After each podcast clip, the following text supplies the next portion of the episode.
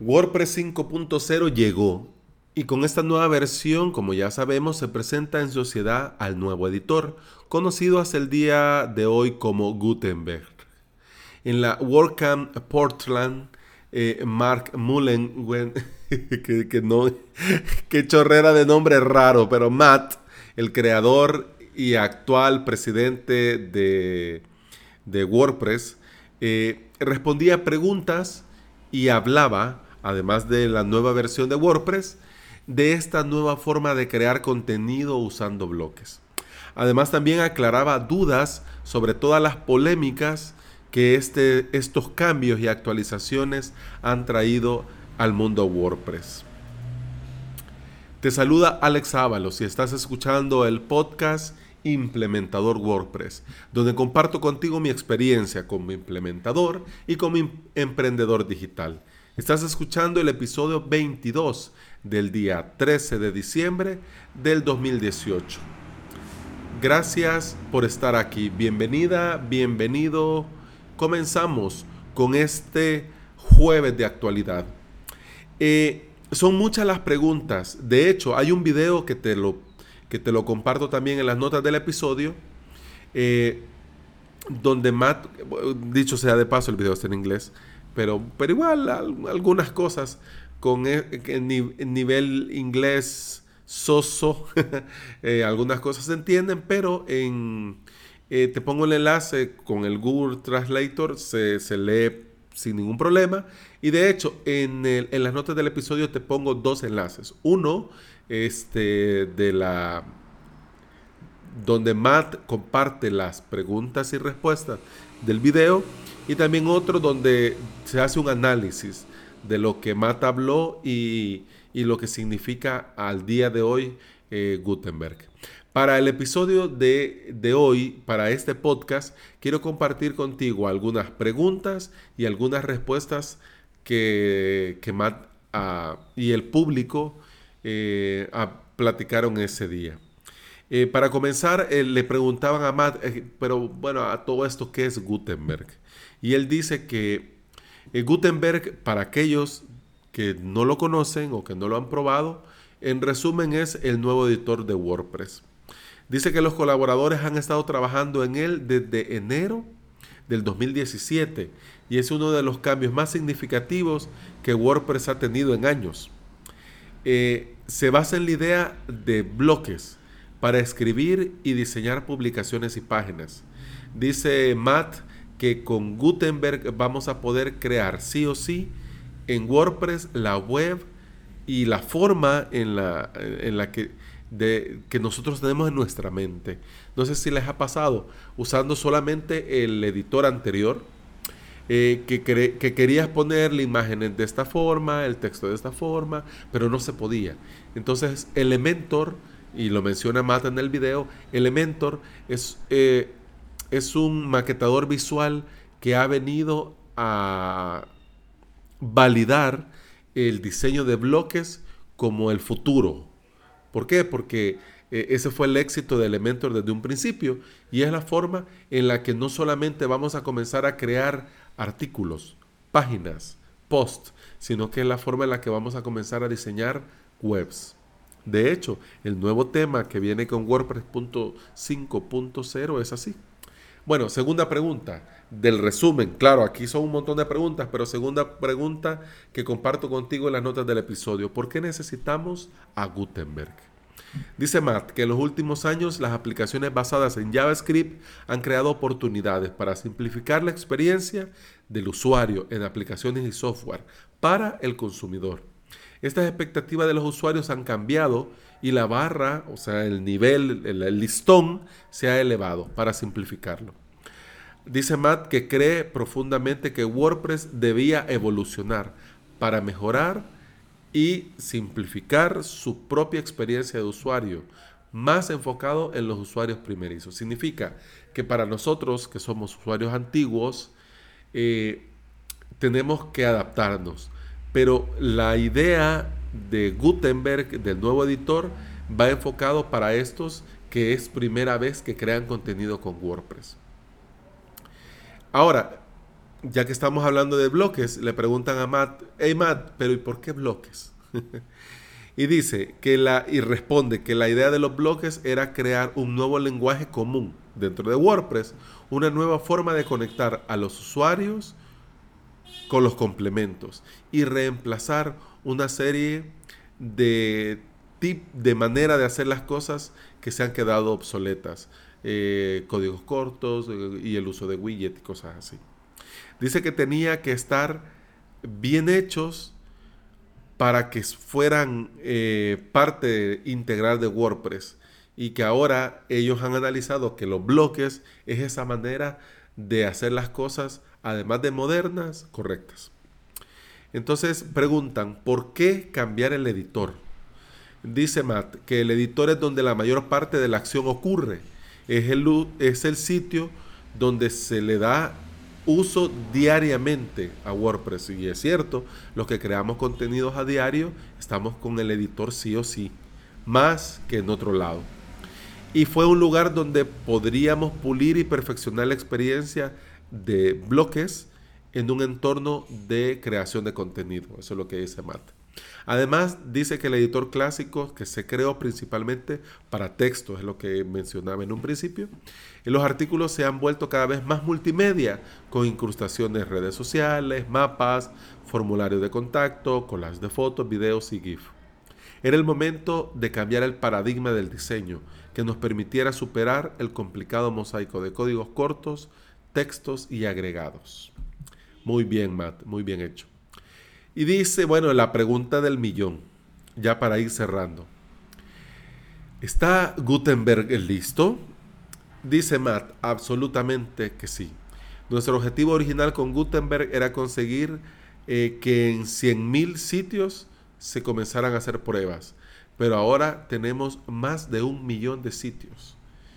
Es el complemento que mayor crecimiento ha tenido en la historia de WordPress y dice que tiene mucha demanda de parte del usuario.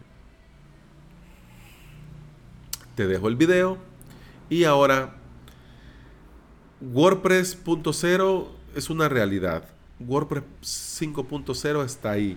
Si bien es cierto que el editor clásico eh, va a seguir teniendo soporte hasta el 2022, y si bien es cierto que aunque te actualices a WordPress 5.0, tenés la alternativa de activar el, editor antiguo. Pero siendo sinceros, eh, al día de hoy, ¿te gustaría usar Windows 98? ¿Te gustaría usar iOS 6? Eh, sí, yo sé que puede ser un poco cruel comparar a WordPress 4.9.8 eh, con, con, algo tan antiguo, pero lo que quiero decirte es que Gutenberg ha venido a quedarse. O sea, ya no es Gutenberg, es el editor de WordPress. Entonces, si bien es cierto que todos los cambios son difíciles de asumir más, pensando en nuestros clientes, en esos clientes que creen que la informática, creen fielmente en ese en ese enunciado de la informática que dice que si algo funciona, no lo toquen, déjenlo así. Pero para bien o para mal, nosotros debemos motivar a nuestros clientes que deben de dar ese paso a futuro, no quedarse en el pasado. ¿Por qué? Porque si esta es la nueva manera en la que vamos a crear contenido dentro de WordPress, mm, nosotros nos parezca o no, debemos de adaptarnos ya y entre más rápido nos adaptemos es mejor. Por ejemplo, Gmail. Eh, Gmail hace poco ha cambiado. Claro, no ha sido un gran cambio como lo de Gutenberg y todo eso, pero ha cambiado. De entrada mucha gente se quejaba porque, porque esto está aquí, esto está allá, que esto, esta barra estaba, no estaba antes y ahora está aquí. Y bueno, bla, bla, bla, mi, mi, mi, mu, mu, mu. Pero ahora, ¿quién se queja del nuevo Gmail? Ahora la gente solo dice Gmail. Estoy seguro que de aquí en un par de meses eh, ya no vamos a estar hablando de si, si, se debe usar o no Gutenberg. Vamos a estar hablando de dónde, dónde podemos eh, obtener bloques. Vamos a estar hablando de los maquetadores visuales que ya traen bloques prediseñados para solo clic y usar. Vamos a estar hablando de, de sitios totalmente diseñados con Gutenberg. Vamos a estar hablando de la facilidad de crear el contenido, de sitios más dinámicos, de sitios con una estructura más, más hermosa, más, más atractiva. Vamos a estar hablando de un aumento de la cuota de mercado. En fin, yo lo sé, yo... yo ah, yo, yo en estas cosas yo veo el vaso medio lleno siempre, pero también entiendo la renuencia al cambio, también lo entiendo, pero pienso yo que tomando las consideraciones del caso, tomando todas las medidas de seguridad, verificando que todo funcione, debemos de, debemos de actualizarnos y debemos de estar nosotros como implementadores WordPress, nosotros como estos profesionales, nosotros tenemos que estar sí o sí con Gutenberg. Nosotros no nos podemos dar el lujo de decirle a nuestros clientes, no, hágalo con el editor clásico, es mejor. ¿Por qué? Porque si ahora se documentan, investigan, averiguan y ven que todo es con Gutenberg, entonces podrían ver que nosotros estamos desfasados que no nos hemos actualizado. Así de que si vamos a hablar de actualidad, seamos sinceros y digamos, hola, don Gutenberg. Porque no es eh, algo que va a pasar, es algo que está pasando. Y qué emoción, qué alegría que nosotros podamos estar eh, en, el, en el hoy, en el ahora, en, viviendo este cambio. Porque cuando ya pasa el tiempo y vayamos por el episodio 2000, 3000, 5000, y recordemos cuándo fue que comenzó Gutenberg. Vamos a hacer la vista atrás y vamos a decir en el episodio 22. Uy, hace tanto tiempo. Entonces, vale la pena motivar a nuestros clientes a, actualizarse. Vale la pena que nosotros estemos probándolo, estemos eh, con demos WP, con el con el sitio que te recomendaba el día random de ayer, sería bueno que nosotros estemos al día, que nosotros estemos ya a tiro, que nosotros estemos fogueados, que nosotros estemos motivados para que nuestros clientes, viéndonos a nosotros, se motiven. Y claro, ¿se pueden quejar? Sí, porque el cambio cuesta, pero siempre un cambio nos debe de motivar a ser mejores. Y ahora quiero que me contes ¿Cómo te va con Gutenberg? ¿Cómo te va con el nuevo editor de WordPress? Ya sabes que te leo con el hashtag podcastwp en Twitter y también puedes escribirme al formulario de contacto de la web avalos.sb barra contacto. Y eso ha sido todo por hoy. Y mañana, mañana es viernes de WordPress. Y mañana sí, vamos a hablar del, bueno, de hecho van a ser dos rounds y mañana es el primer round. WordPress ORG versus WordPress.com. Round one. Fight. Eso ha sido todo por hoy. Gracias por estar aquí. Gracias por escuchar. Te espero mañana y pues ya te, ya, te conté dónde te puedo leer. Eh, gracias a Dios, como paréntesis, ya que veo que, tenemos tiempo todavía, eh, yo estoy muy agradecido con todos y cada uno de los que están escuchando, porque veo las, las estadísticas, si bien es cierto que son eh, humildes, pero, pero no estamos solos. Eh, los primeros episodios tenían tres escuchas, cuatro escuchas, cinco escuchas, pero ahora hemos llegado a un tope de 20.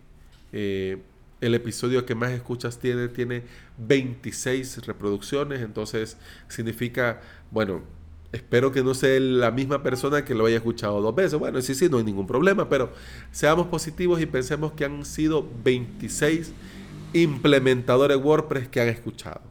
Entonces yo les agradezco que lo estén escuchando, eh, les agradezco que lo estén compartiendo y también te agradecería si te pones en contacto conmigo para cualquier duda, comentario, recomendación o para que también me platiques qué te gustaría que habláramos eh, en esta semana dedicada a WordPress y a los que nos queremos dedicar profesionalmente a esto. Y ya, llegamos a 15 minutos, así que ha sido todo por hoy. Muchas gracias por escuchar, muchas gracias por estar aquí y nos escuchamos mañana. Eso ha sido todo. Muchas gracias. Hasta mañana. Adiós. Chao.